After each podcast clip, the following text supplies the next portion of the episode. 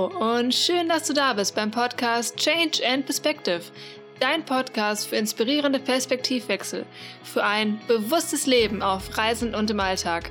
Mein Name ist Katrin David und ich nehme dich mit auf meine Reise zu mehr Nachhaltigkeit in der Welt.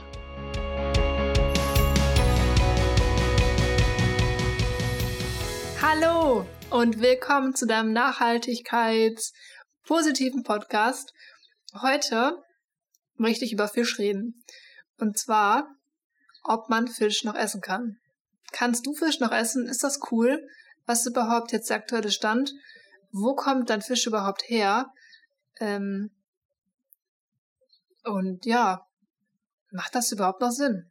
Ist das gesund? Weil ich finde, es gibt halt super viele kontroverse Positionen im Moment.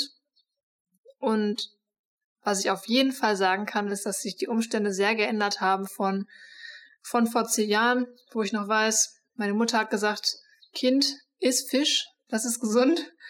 Ähm, da hat sich einiges getan seitdem.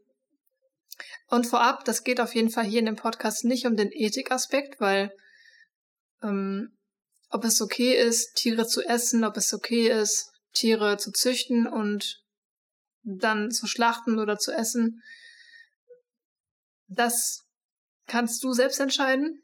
Hier in dem Podcast soll es darum gehen, wenn ich sage, ich möchte generell Fisch essen, ist es eine gute Idee, ja oder nein?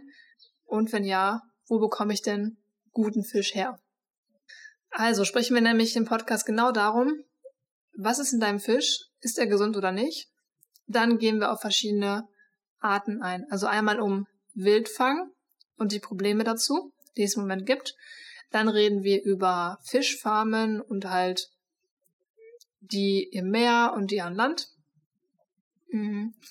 Dann ziehen wir auch direkt ein Fazit. Kann ich jetzt Fisch essen oder nicht? Und ich teile mit dir Fish-Rating-Plattform, also wo du quasi nachgucken kannst, welchen Fisch kann ich essen, warum ja, warum nein und wie ist der so eingeteilt und halt, was aktuell so rund ums Thema Fischen und Meeresschutz passiert und wie der aktuelle Stand ist.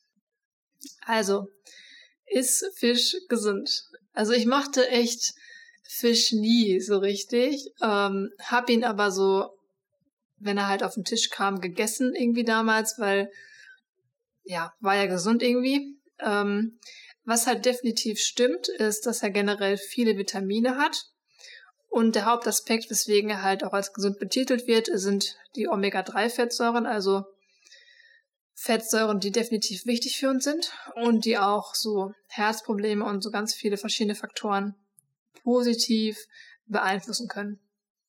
Was mittlerweile aber auch stimmt, ist, dass viele von uns mitbekommen haben, okay, es schwimmt sehr viel Plastik im Meer. Dieses grobe Plastik zerfällt in Mikroplastik und das Mikroplastik wird gegessen von Fischen.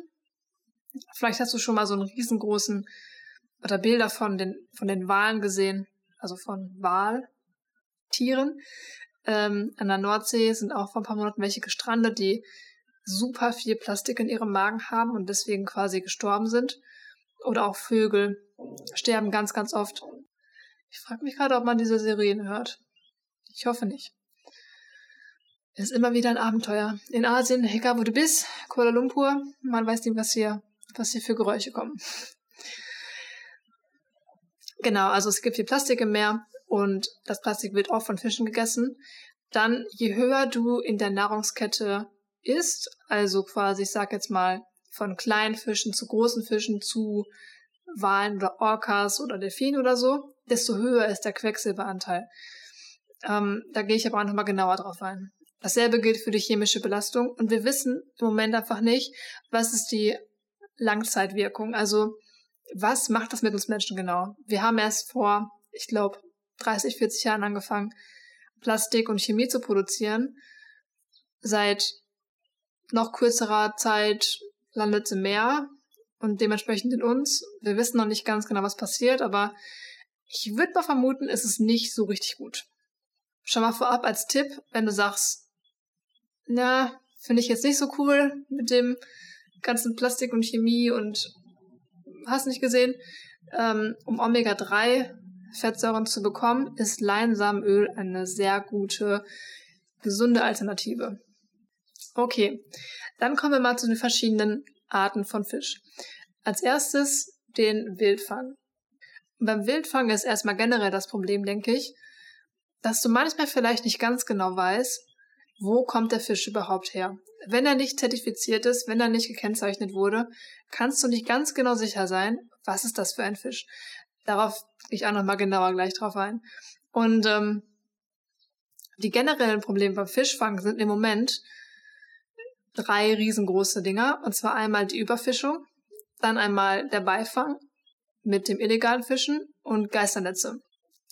Und zuerst mal was zur Überfischung. Und zwar ist es wirklich ziemlich krass, aber 90 Prozent von den Fischbeständen, die wir kennen, sind ausgeschöpft.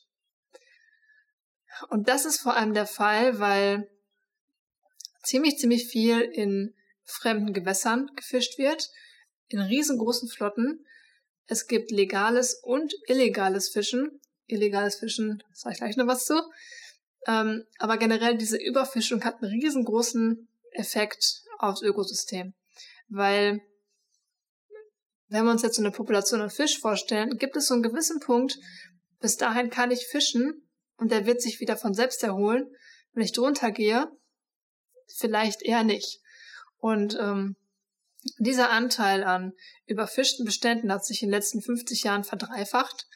Und wir wissen von ganz vielen Beständen gar nicht, ob es welche gibt oder nicht, aber die, die wir kennen, sind mittlerweile 80 Prozent auf einem sehr, sehr kritischen Niveau. Das ist halt schon mal sehr blöd. Wenn wir zu viel Fisch rausholen, haben wir halt irgendwann keinen mehr. Ich habe schon gesagt, ein großer Anteil davon ist illegales Fischen, ähm, sogenanntes Illegal, Unreported and Unregulated Fishing, EUU. Und das ist halt irgendwie krass. Ähm, das kannst du dir vorstellen wie so riesengroße Flotten, die als Beispiel jetzt, also nichts gegen China, aber zum Beispiel China, nimmt sich riesengroße Flotten, geht in irgendein Gewässer, zum Beispiel vor Kap Verde. Das war der Fall tatsächlich.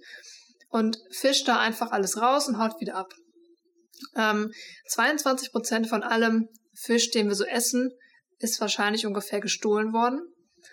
Und das sind 23,5 Billionen Dollar, die quasi an Schaden entstehen für Küsten und für, für deren Gemeinschaften, weil halt eben da deren Lebensgrundlage einfach gestohlen wird. Und das sind halt meistens auch Flotten, die quasi auch Drogen irgendwie transportieren, mit Sklavenarbeit haben. Also es ist halt super krass. Der ganze Bereich der Schaden wird halt ungefähr zwischen 15 und 36 Millionen Dollar geschätzt. Ähm und in meisten Ländern ist es halt sogar so, dass quasi einer von zwei Fischen gestohlen wurde. Übrigens, die Quellen, die ganzen Daten, die ich jetzt gerade hier nenne, packe ich alle unten in die Show Notes rein. Da könnt ihr nochmal genauer nachschauen. Wenn dich ein Aspekt interessiert, dann genau, schau gerne nach. Vielleicht fragst du dich jetzt, oh, wie ist das möglich? Wie kann es sein, dass China einfach in ein Stück Meer reinschwimmt und da alles wegfischt? Problem ist halt, dass wir super lange Lieferketten haben beim Fisch, dass es undurchsichtig ist und dass wir einfach auch bei einem Meer so eine, in Anführungsstrichen, leichte Erreichbarkeit haben. Also wir können mit dem Fisch, ach mit dem Fisch, mit einem Boot rein und ähm, können halt relativ einfach dort fischen und am Ende können wir es auf den Markt bringen, ohne dass jemand weiß, wo er herkam. Das ist halt ziemlich blöd. Und dieser ganze Aspekt von dem illegalen Fischen hat halt so einen großen, hat halt so einen großen Effekt irgendwie, weil das halt so ganze Regionen die stabilisieren kann oder halt eben, wie ich gesagt habe, die Nahrungssicherung von Gemeinschaften komplett wegreißen kann und von Menschenrechten war überhaupt gar nicht anzufangen. Also das ist halt ziemlich krass, finde ich. Wenn also viel gefischt wird mit riesengroßen Netzen, ist ein weiteres Problem der Beifang. Das ist generell erstmal Beifang ist quasi Fisch oder Meerestiere, die im Netz landen, aber die gar nicht gewollt sind. Ein Großteil davon sind Schildkröten, Vögel, Haie, Delfine. Und die werden teilweise, also die, die sterben bei dem Ganzen, werden entweder reingeworfen oder werden minderwertig weiterverkauft, aber die sind einfach gar nicht gewollt irgendwie. Und es gibt immer bessere Technik.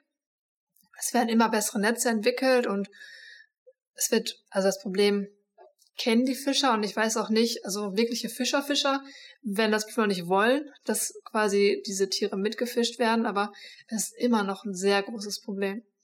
Und ähm, sehr viele Hai-Populationen zum Beispiel gibt's gar nicht mehr und die sind super wichtig für das Ökosystem der Riffe, was im Endeffekt auch Fischpopulationen schützt und wo sich auch wieder einmal die Fischer quasi selbst ins Bein schießen, weil es dann immer weniger Fisch geben wird wahrscheinlich.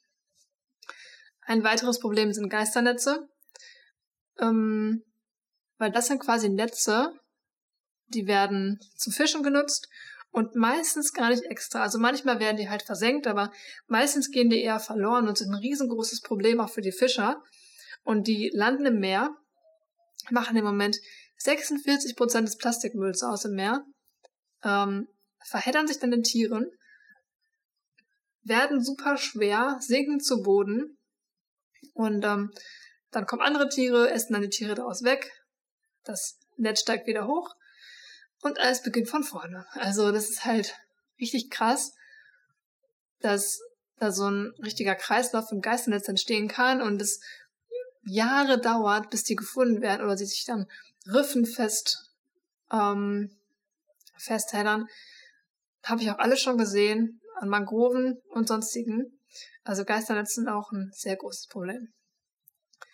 All die Aspekte, die ich jetzt gerade genannt habe, haben generell gesehen erstmal einen massiven Einfluss auf den Wildfang, auf das gesamte Gleichgewicht, auf das Ökosystem mehr als Ganzes.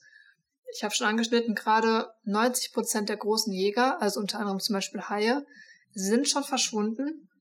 Das ist halt echt krass. 90 Prozent, ey. Das sind, ja, das sind fast 100. ähm, die Nahrungskette ändert sich. Es gibt zum Beispiel in manchen Regionen immer mehr Tintenfische, es gibt immer mehr Quallen weil die so auch zum Beispiel mit anderen Lebensbedingungen, anderen Meeresbedingungen klarkommen. Ähm, und wie gesagt, viele Gemeinschaften sind auf das Meer angewiesen, ist die Lebensgrundlage und zu viel zu nehmen hat halt im Endeffekt mehr Schaden. Ja. Aber vielleicht sind ja Fischfarmen die Lösung, ne? Vielleicht können wir einfach Fisch selber züchten. Im Moment macht 50% von dem Fisch, den wir essen, quasi Fisch aus Fischfarmen aus. Ähm, und das war aus 2008 die Zahl. Also ich denke mal, dass die Zahl jetzt noch viel höher ist. Bin ich mir ziemlich sicher. Also haben einmal jetzt quasi die wilden Fische gehabt und dann gibt es noch bei den Fischfarmen Unterschied zwischen, zwischen halt eben wilden Fisch, Zuchtfisch und halt den Fischfarmen. Also wilder Fisch war halt, wie gesagt, das ist halt Fisch, der ist im Meer geboren oder im Fluss geboren, ist angepasst an die Umgebung. Es gab eine natürliche Selektion. Also die genetisch fitten Fische haben überlebt, konnten sich vermehren und sind quasi am besten dann quasi auch angepasst an die Umwelt und gewappnet. Und dann gibt es Zuchtfisch. Und gezüchtete Fische sind quasi geboren und aufgewachsen in menschlicher Hand, ähm, in einer kontrollierten Umgebung und wurden dann in die Wildnis entlassen. Das sind quasi dann schwächer und nicht so angepasst an die Umgebung wie die wilden Fische, sind zum Beispiel auch oft kleiner. Und wenn jetzt so ganz viele Fische gezüchtet wurden und die wurden allsam freigelassen, ist auch ein Problem für die wilden Fische, weil die dann so ein bisschen den Platz und das Essen den wilden Fischen streitig machen. Also, das hat einmal ziemlich blöd. Und wenn dann diese Zuchtfische, die eigentlich an sich halt, wie gesagt, nicht so stark oder angepasst sind wie die wilden Fische, sich mit normalen Fischen paaren, gibt es eine Art Gen, Verschmutzung, also die Gene werden halt eben nicht mehr von der Natur selektiert, sondern da kommen halt Fische, die sind nicht so cool und die paaren sich mit den richtig guten und dann, ja, kommen nicht mehr so gut dabei raus, glaube ich. Vielleicht sagst du jetzt ja gut, aber so ein paar unfitte Fische, mein Gott, wenn wir noch genug fitte Fische haben, dann, dann ist ja okay. Vielleicht können wir ja beide zusammennehmen, dann haben wir halt wieder genug Fische.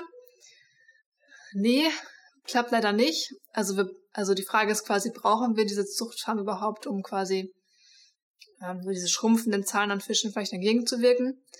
Es hat sogar eher den gegenteiligen Effekt, weil diese wilden Fische, ne, die Menschen haben halt schon so viel Quatsch gemacht. Die haben Dämme gebaut, Ressourcen aus Flüssen weggenommen, umgeleitet. Und die Fische haben über Jahre sich immer wieder angepasst. Aber diese gezüchteten Fische nicht. Und wenn wir jetzt quasi gezüchtete mehr und mehr da reintun, dann hat das sogar eher einen gegenteiligen Effekt. Weil eben diese genetischen, diese Resilienz, diese Widerstandsfähigkeit geht mehr und mehr dann verloren beim wilden Fisch. Und die braucht er unbedingt, um halt gegen den Klimawandel und all diese ganzen Aspekte, die er noch zu erwarten hat, überhaupt gewappnet zu sein. Also sonst wird halt der wilde Fisch immer, immer weniger, weil halt eben nicht fit genug ist, sich an alles anzupassen und der gezüchtete Fisch ist eh schon nicht so fit. Und dann gibt's Inzucht und dann gibt's Krankheiten und dann sterben alle und dann haben wir keine mehr. Also, Zuchtfarmen sind auf jeden Fall schon mal nicht die Lösung.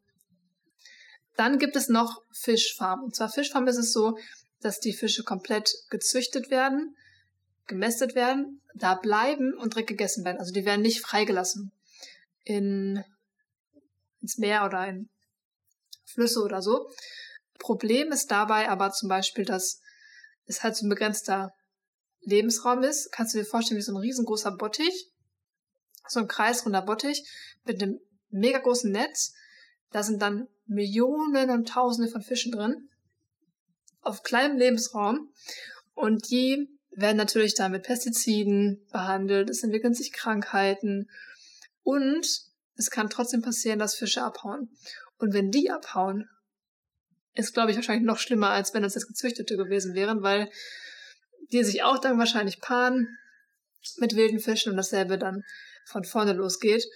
Ähm, ja, nicht cool. Also das war jetzt quasi zu den Fischfarmen auf dem Wasser. Und das krasse ist auch, wusste ich gar nicht, macht aber auch Sinn, dass die Fische, die in diesen Fischfarmen halt leben, ja auch wachsen müssen. Also die müssen ja auch ähm, Nährstoffe haben. Und Peter, also die Organisation Peter, hat herausgefunden, dass ungefähr fünf Pfund von Ozeanfisch benötigt werden, um ein Pfund gezüchteten Fisch wachsen zu lassen. Schon irgendwie ein bisschen komisch, weil halt quasi im Endeffekt ja auch die Fische ihr Omega-3 und die ganzen Fette und Nährstoffe brauchen und dafür wird dann irgendwo anders Fisch gezüchtet oder es wird Ozeanfisch genommen, um den gezüchteten Fisch zu füttern. Also irgendwie, ja, I don't get it. Weil ich meine, dann sind die Farmen, wie gesagt, riesengroß, überfüllt, haben halt, sind unhygienisch, entwickeln Krankheiten, Infektionen, die sind halt nicht abgesiegelt, also die können halt entkommen und sich mit wilden Fischen paaren. Und die Medikamente und die Pestizide sind halt auch nicht abgetrennt von dem Fluss an sich. Also die, das Abwasser, so das kommt generell in den Fluss dann rein. Und im Endeffekt sterben einfach 23 Prozent von diesen Fischen in den Fischfarmen sterben. Also fast ein Viertel. Jeder vierte Fisch stirbt. Wenn du dir jetzt mal vorstellst, so von so einer Hühnerfarm oder Schweinefarm, da kenne ich die Zahlen nicht, aber ich kann mir nicht vorstellen, dass jedes vierte Tier nur aufgrund von Hygiene oder Medikamente oder so stirbt. Das ist schon echt krass. Also es gibt auf jeden Fall nachhaltigere Fischfarmen auf dem Wasser als andere. An sich ist es erstmal nicht so die beste Idee. Ähm, manche stellen zum Beispiel auf Algen um als Futter oder manche sind weiter im Meer, um halt quasi die Strömung zu nutzen, um irgendwie das Abwasser besser rauszubekommen und halt, ja, dass die Fische gesünder sind. Aber ich meine, dann landet halt das Abwasser auch im Meer. Das ist jetzt irgendwie dann fragwürdig, ob es so viel besser ist vielleicht. Dann eine Alternative, die es auch jetzt seit, ich glaube, seit ein paar Jahren erst gibt, ist quasi Fischfarmen auf dem Land. Ähm, Vorteil, wir haben die ganzen Probleme nicht mit Abwasser, weil das können wir selber regeln. Wasserqualität können wir selber kontrollieren. Wir können das Wasser wiederverwenden, das habe ich schon mal gesehen, dass es quasi so einen Container gibt. Unten sind riesen Bottiche mit Fischen, die gezüchtet werden. Und das Abwasser, also das, was die quasi auch so, ja, ausscheiden, wird als Nährstoff genommen für die Düngung für Pflanzen und Obst und Gemüse und so auf dem Dach. Also quasi so ein Kreislauf wird dann gemacht. Ähm, und die Fische können nicht entkommen, also macht Sinn. Die können nirgendwo rausschwimmen. Ähm, es entstehen weniger Krankheiten und so weiter, beziehungsweise die Krankheiten können sich nicht verbreiten. Aber Nachteil ist, das ist ziemlich energieintensiv und ziemlich, ziemlich teuer. Also die Frage ist, ob das dann als nachhaltig bezeichnet werden kann. Kommt wahrscheinlich drauf an. Also ist definitiv, hat viel mehr Vorteile als Fischfarm auf dem Wasser, aber ist halt eben teuer und energieintensiv. Also, jetzt willst du bestimmt wissen, kann ich denn noch Fisch essen? Welchen Fisch kann ich essen? Das war jetzt viel Input vorher. Ähm, generell möchte ich erstmal sagen, ich glaube nicht, dass irgendwann mal der Punkt kommen wird, an dem niemand mehr Fisch isst. Im Moment, also es gab mal eine Studie vom WWF, der gesagt hat, drei Millionen Menschen weltweit sind abhängig von Meeresfrüchten, also als Proteinquelle, als Einkommensquelle. Ähm, wenn ich so an, ich sag mal, abgelegene Dörfer denke, hier in Asien oder auch Nomadendörfer auf, den, auf dem Meer, so, die, die leben komplett vom Meer. Die haben auch, ich habe mal so eine Doku gesehen, die haben auch eine ganz andere Verbindung zu ihrem Essen. Also die Sperrfisch zum Beispiel, also Sperrfischfang, ähm, ist auch so eine Geschichte, wo du quasi Auge in Auge mit dem Tier bist. Und wie gesagt, es geht nicht um Ethik. Ähm, es tötest und isst und quasi genau das siehst, was du isst und weißt, wo es herkommt und ähm, je nachdem, wo du bist, das vielleicht deine einzige Essensquelle ist. Ja, also ein, wie gesagt, ein großer Teil oder ein Teil der Menschheit ist halt eben darauf angewiesen. Und ähm, wenn wir jetzt zum Beispiel, wir haben die Wahl in Europa, wir haben die Wahl, wenn wir uns dafür entscheiden, Fisch zu essen, ist ein Anhaltspunkt das MSC-Zertifikat, MSC. Das ist so ein blauer Fisch, so ein blaues Zertifikat, Mopfi, was dann auf dem Fisch drauf ist. Und das ist auch ziemlich gut. Also MSC sagt, die setzen sich ein einmal für nachhaltige Fischbestände. Also ich habe schon drüber gesprochen, ein Großteil der Fischbestände ist überfischt. Da wird nicht nachhaltig gefischt und die schauen halt eben genau darauf, dass das der Fall ist, dass die Population sich selbst erholen kann und dass sie gesund ist. Dann schauen die auch darauf auf den Umwelteinfluss, also dass quasi da gefischt wird, wo es okay ist und vor allem mit einem sehr kleinen Impact auf das Ökosystem. Also zum Beispiel mit den Netzen und so weiter. Und ähm, effektives Management von dem gesamten Konzept. Also MSC sagt halt auch wieder, und das finde ich auch so ein Kreislauf, der spiegelt sich irgendwie in allem wieder, wo du halt sagst, ich möchte nachhaltig etwas kaufen. Ähm, die Fischereien werden halt unabhängig geprüft und dann wird halt gesagt, okay, du bist nachhaltig, hier kriegst du Zertifikat. Dann kaufen Restaurants und Märkte diesen MSC geprüften Fisch. Ähm, die Lieferkette ist nachvollziehbar, also wir haben keinen illegalen Fisch.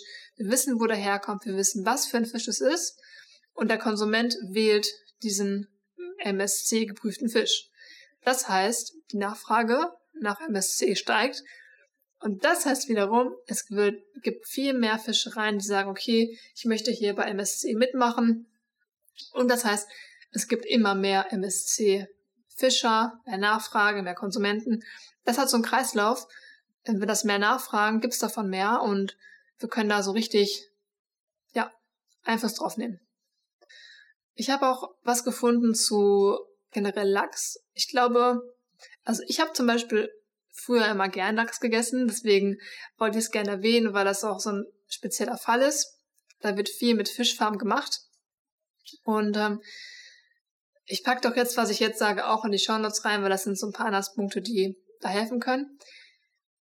Wenn du Lachs kaufst, keinen atlantischen Lachs, kein Lachs von Farmen, die züchten, keinen wilden Pazifikfisch, weil der ist immer eigentlich gezüchtet worden und einfachste, wichtigste Punkt, der immer gilt, frag deinen Fischhändler. Also frag nach, wo kommt der Fisch her, wo ist er rumgeschwommen. Ähm, wenn der das nicht weiß, dann kann er dir auch nicht sagen, ob es nicht vielleicht ein illegaler Fisch ist, ob es überhaupt wirklich Lachs ist, ob es was anderes ist. Ähm, ja, das ist halt irgendwie schwierig dann sonst. Also, was kannst du generell machen, wenn du Fisch essen möchtest? Ich muss einmal sagen vorab, die nachhaltigste Wahl ist, kein Fisch zu essen. Falls du dich entscheidest, Fisch zu essen, kauf am besten viel weniger große Fische, also viel weniger Lachs und Thunfisch und so, weil erstens der Bestand von den Fischen ist viel fragiler, viel verletzlich, verletzlicher ähm, und die leben am längsten. Das heißt, je länger ein Fisch lebt, je länger sich Fett im Fisch ansammelt, desto mehr Giftstoffe, also Quecksilber, Chemie und so weiter, desto mehr Giftstoffe sammeln sich dann im Fett an. Und je niedriger das Ganze in der Nahrungskette ist, also Muscheln, Austern, Sardinen, Sardellen und so, desto weniger. Desto weniger ähm, Chemie und Quecksilber gibt es im Fisch und desto sicherer und sicherer und besser ist der Bestand dann wahrscheinlich. Und wichtigster Punkt noch, wie wurde der Fisch gefangen? Also ist er MSC zertifiziert oder halt nicht. Ähm, wie gesagt, wenn er nicht zertifiziert ist und dir auch keiner sagen kann, wo der herkommt, würde ich vorsichtig sein, weil dann kannst du nicht genau sagen, wo der Fisch wirklich her ist, beziehungsweise was das für ein Fisch ist. Kommen wir dann zu den Fish-Rating-Plattformen und da packe ich die Links von den Plattformen auch hier unten in die Show Notes rein, weil da kannst du nachschauen, ähm, keine Ahnung, atlantischer Lachs oder Sardelle oder so, genau eingeben, was das für einer ist. Und dann kriegst du ein Öko-Rating, also quasi, ob das nachhaltiger Fisch ist oder nicht. Und ob der kontaminiert ist, also wie viel Quecksilber oder wie viel Chemiezeugs, Dings da wahrscheinlich drin ist. Und ähm, ich habe zwei Links gefunden, die ich eigentlich ganz gut fand. Das war vom EDF und von MSC. Also von den beiden Organisationen packe ich die Links unten rein. Und dann gibt's noch eine App, die habe ich selbst nicht getestet, aber sah ganz gut aus. Und das ist die Seafood Watch App. Und da kannst du auch quasi Fisch eingeben, die genauen Daten eingeben und dann kriegst du quasi so eine Anzeige, okay, ist cool, kannst du essen oder na, sei mal lieber vorsichtig oder lieber nicht. Also ich habe jetzt viel darüber gesprochen, welche Fischarten es gibt ähm, und was du machen kannst. Ich wollte einmal kurz noch anreißen, was eigentlich generell gerade in dem Ganzen passiert. Also mh, mm, es muss sicherlich auch viel von der Regierung passieren, von, ich meine, illegales Fischen. Okay, wenn wir zertifizierten Fisch kaufen, das ist schon mal gut, aber so das ganz große Netzwerk werden wir dadurch nicht, nicht zerschlagen. Und ähm, da gibt's aber eine Friend of Ocean Action, die hat gesagt haben, okay, bis 2020 wollen wir das gestoppt haben im Pazifik. Ähm, es gibt immer mehr Satelliten, die quasi Fische, Fische sag ich schon, Schiffe von oben tracken und genau gucken, wo die gerade herfahren, wo die herkommen und genau schauen, was die da treiben. Dann gibt es ähm, Blockchain-Protokolle, also die quasi nachvollziehen wollen, wie quasi der Fisch vom Fang in den Supermarkt kommt. Und ähm, wichtiger Punkt auch, macht Sinn. Irgendwann muss ja jedes Schiff in Hafen und 86 Nationen haben sich dazu bereit erklärt und ausgesprochen, dass die halt illegales Fischen aus den Häfen verbannen wollen. Also die UN Port State Measures Agreement, die sagen halt, okay, illegales Fischen ist scheiße, wir wollen halt im, im Hafen aufpassen. Und da so ein bisschen dazu beitragen, dass es immer weniger gibt. Dann gibt's noch so eine, ähm, ja, dann gibt's noch so eine Idee, die heißt Catch Shares, wo quasi dann so eine Art Bereich angeschaut wird und Wissenschaftler sagen, okay, so und so viel Fisch darf gefangen werden und es gibt ein Limit. Dann wird ein Deckel drauf gemacht, dann wird gesagt, okay, so und so viel haben wir, das ist das Catch-Limit und dann wird das gesamte Ding aufgeteilt auf alle Fischer und die können selbst entscheiden, wann sie fischen dürfen. Heißt, wenn alle vorsichtig fischen, wenn alle sich dran halten, ist das Coole ja auch, dass im Endeffekt jedes Jahr mehr Fische dazukommen. Also weil sie immer wieder auf dem Level gehalten werden, wo sie sich erholen können und dann im nächsten Jahr mehr und mehr und mehr und jeder von den ganzen Fischern profitiert, wenn sie alle dran halten. Das hat ganz cool. Anderes Ding ist auch, da hat der ähm, Carlo von Pacos drüber gesprochen, dass halt die Ureinwohner so viel Wissen haben, was auch Fischerei angeht, zum Beispiel, dass auf Borneo zum Beispiel diese Art zu fischen aufgenommen wurde in die Richtlinien. Also die sagen quasi, die haben so ein System, wo, okay, hier ist ein Bereich, hier ist eine Nursery, also hier sind ganz viele kleine Fische, da darf nie gefischt werden, hier ist ein Bereich, hier sind viele große, da darf so und so viel Prozent raus und hier darf so und so viel raus. Also dieses Wissen von Ureinwohnern zu nutzen, ist auch so ein Punkt, was wir eigentlich mehr machen könnten und mehr lernen könnten. Und wenn wir uns dran halten würden, wäre das halt richtig gut, weil wir dann nachhaltig eben wieder mehr Fisch auch haben.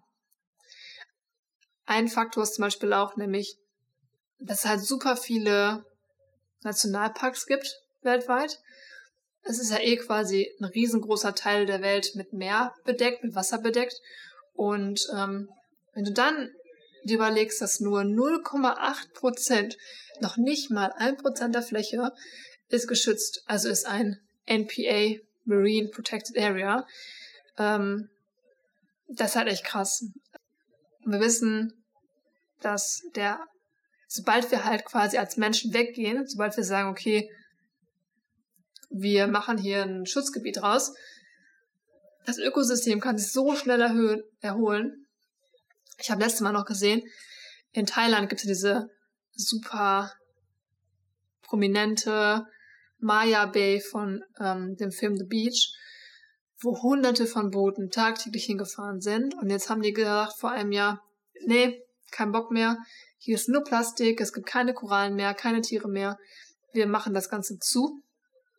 Und jetzt ist das halt einfach mal voll die, voll die Fisch, ach, voll die ähm, Haizucht geworden. Da sind total viele Haie und äh, Fische wieder, die Korallen erholen sich. Das ist halt voll schön. Also wenn wir quasi noch mehr Marine Protected Areas schaffen. Also das ist jetzt in Thailand keine Protected Area, aber das war nur so ein Beispiel von, wenn wir quasi mal sagen, okay, wir gehen weg, wir schützen das Gebiet. Das hat einen richtig großen Effekt und kann richtig viel bewegen. Weil ich meine, langfristig profitieren wir alle davon, wenn sich Ozeane und Flüsse und so erholen, weil ja, wir langfristig die, die ja brauchen. Also es bringt ja nichts, an heute zu denken und zu sagen, ich hole alles raus dann haben wir morgen nichts mehr. Wobei, wie gesagt, es ist auch schwierig bei denjenigen, die nur auf das Meer angewiesen sind. Zeitpunkt jetzt zum Beispiel. Ähm, die wollen halt wissen, wie ernähre ich heute meine Familie. Die denken nicht an morgen oder übermorgen, sondern an heute. Und da geht es dann darum, Alternativen zu finden. Und ich glaube wirklich, im größten, der größte Aspekt ist das illegale Fischen, das Überfischen, weil so ein kleiner Fischermann, der sich ein paar Fische pro Tag fängt, der hat keinen riesen Einfluss wie große Nationen, die mit Tankern durchs Meer düsen und einfach alles rausziehen. Das war jetzt ziemlich viel Input. Ich bin stolz und richtig cool, dass du durchgehalten hast und ich hoffe, dass diese in Anführungsstrichen einfache Frage, ob Fischessen nachhaltig sein kann, beantwortet wurde. Wie gesagt, Ethik ist außen vor. Ähm, Hauptaspekt ist also, wenn du Fisch essen möchtest, dann kleinere Fische, zertifizierte Fische und wenn Fischfarmen, dann die Fischfarmen, die dann Land sind. Ähm, wir brauchen objektiv gesehen Fische nicht, um gesund zu essen. Ich habe schon gesagt, Leinsamenöl zum Beispiel für Omega-3. Aber und noch viel mehr Aspekte wahrscheinlich. Ich bin jetzt kein Ernährungsexperte. Ähm, es ist aber definitiv so, dass es dem Meer nicht gut geht gerade, dass wir nicht wissen, was es mit uns macht, dass wir nicht wissen, was das Plastik und die Chemie in Meeresbewohnern mit uns macht. Ähm, und wir essen alles mit. Also, ja. Nutze deine Entscheidungskraft. Überleg dir genau, was du machen magst. Und ich danke dir auf jeden Fall fürs Zuhören.